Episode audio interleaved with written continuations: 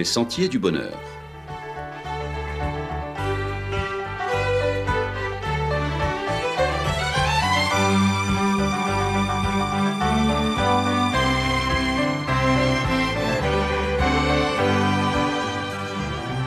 Une émission qui vous apporte un message d'espérance, de paix, de joie et de confiance. Chers amis auditeurs, bonjour. Nouvelles règles de confinement et principes de précaution. Vous connaissez, j'en suis persuadé, sur le bout des doigts, les règles les plus élémentaires de précaution sanitaire pour empêcher la propagation de la Covid. Règles de base qui valent d'ailleurs pour toutes les maladies infectieuses. Gestes répétitifs, mais ô combien salutaires.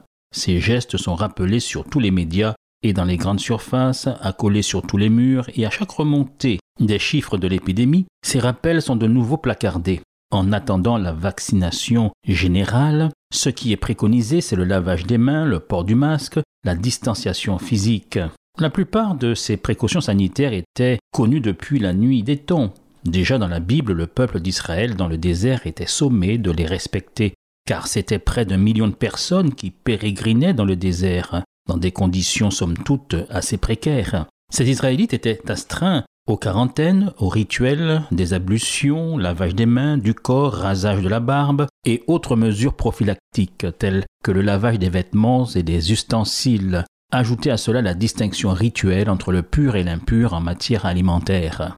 Plus près de nous, un médecin exerçant en Autriche, Ignace Philippe Semmelweis, découvrit la nécessité de se laver les mains avant d'ausculter. Cela paraît aujourd'hui étonnant et surprenant de se dire qu'à cette époque, on n'y prêtait pas attention. Oui, ce médecin intima à ses étudiants en médecine de se laver les mains entre chaque opération et après chaque auscultation des femmes enceintes.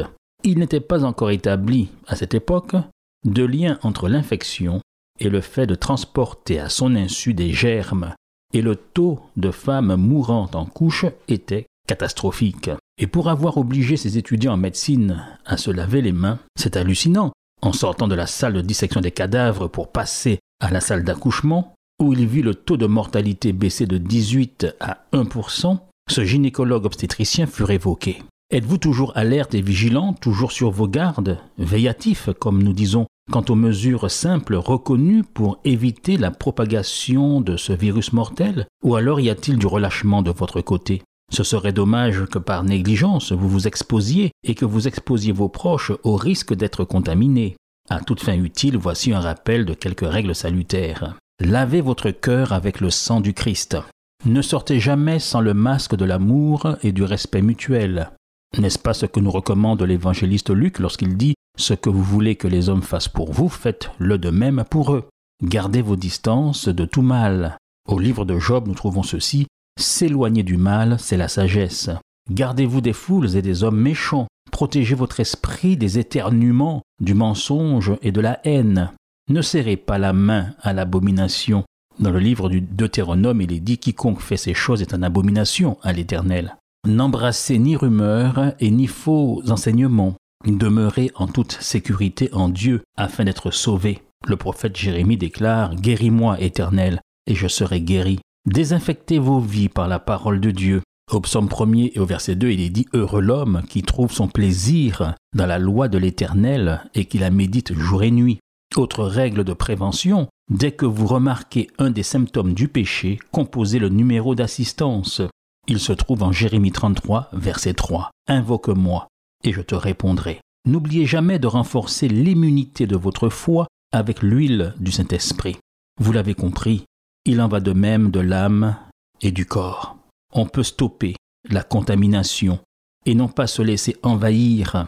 Certains y croient et pratiquent les gestes barrières qui sont devenus pour eux un véritable rituel, une sorte d'habitude.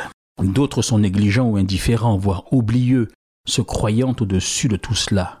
Mais que fait-on alors du principe de précaution? Puisque cela ne peut pas faire de mal, alors pourquoi ne pas l'essayer et encore mieux l'adopter?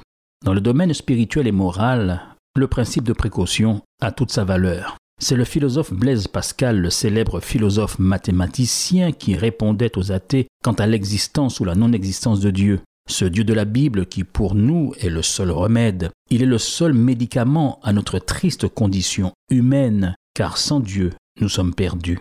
Blaise Pascal, dans son fameux Paris, disait Si par hypothèse Dieu n'existe pas, ce qui ne peut être prouvé par la raison, pourquoi alors mener une vie morale s'il n'existe pas Mange, bois, réjouis-toi, ne te prive surtout d'aucun bien, multiplie autant que possible les joies du ventre et du bas-ventre, car demain tu mourras, et alors mieux vaut mourir bien gras et bien épais, car en bas la terre, pas ni plaisir. C'est la maxime des matérialistes. D'autres encore plus cyniques diront c'est fout et fait. Cependant, dans l'hypothèse où Dieu existe, ce qui pour nous bien sûr est une certitude basée non pas sur la seule raison mais sur notre foi, alors si Dieu existe, je mènerai une vie respectant les standards de l'Évangile. J'aurai mené une vie prudente, mais bingo, j'hériterai aussi du paradis en sus. Pour nous chrétiens, nous croyons en l'existence de Dieu, et il ne s'agit pas ici d'un simple principe de précaution, aussi en cas. Non, nous croyons en l'existence de Dieu parce que nous avons une relation d'amour avec lui. Cela relève d'une réalité que nous apporte la foi, et notre croyance est basée sur la réalité de ce qu'il a fait pour nous dans notre vie et dont nous pouvons témoigner. Dans le livre des Proverbes, nous trouvons ceci. Confie-toi en l'Éternel de tout ton cœur, et ne t'appuie pas sur ta sagesse. Reconnais-le dans toutes tes voies, et il aplanira tes sentiers. Ne sois point sage à tes propres yeux. Crains l'Éternel, et détourne-toi du mal. Ce sera la santé pour tes muscles, et un rafraîchissement pour tes os. Autrement dit, ton bonheur en dépend. Toutefois, il y a bien un principe de précaution que nous donne la Bible, parole de Dieu. Le voici.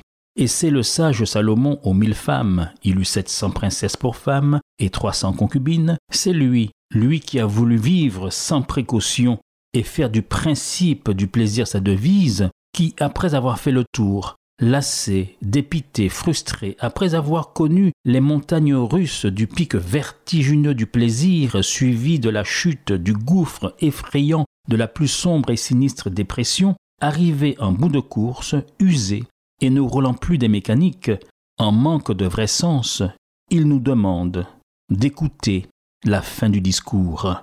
En fait, c'est son principe de précaution que nous trouvons dans le livre de la sagesse, au chapitre 12 et au verset 13, écoutons la fin du discours. Crains Dieu et observe ses commandements. C'est là ce que doit faire tout homme, car Dieu amènera toute œuvre en jugement au sujet de tout ce qui est caché, soit bien, soit mal. Alors, chers amis auditeurs, dans ce temps de difficultés, temps compliqués et de risques sanitaires, prenez bien soin de vous, prenons nos précautions, et à la semaine prochaine, à la même heure.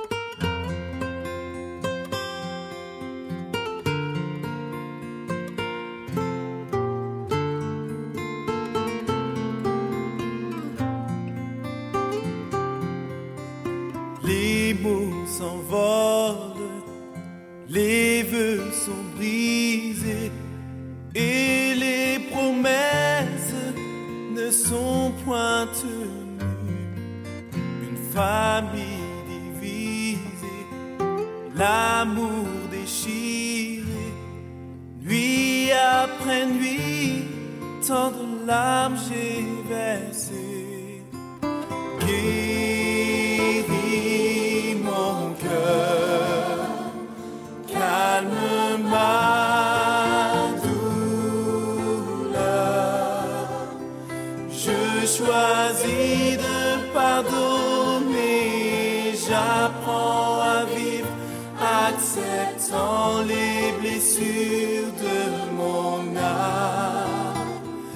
rien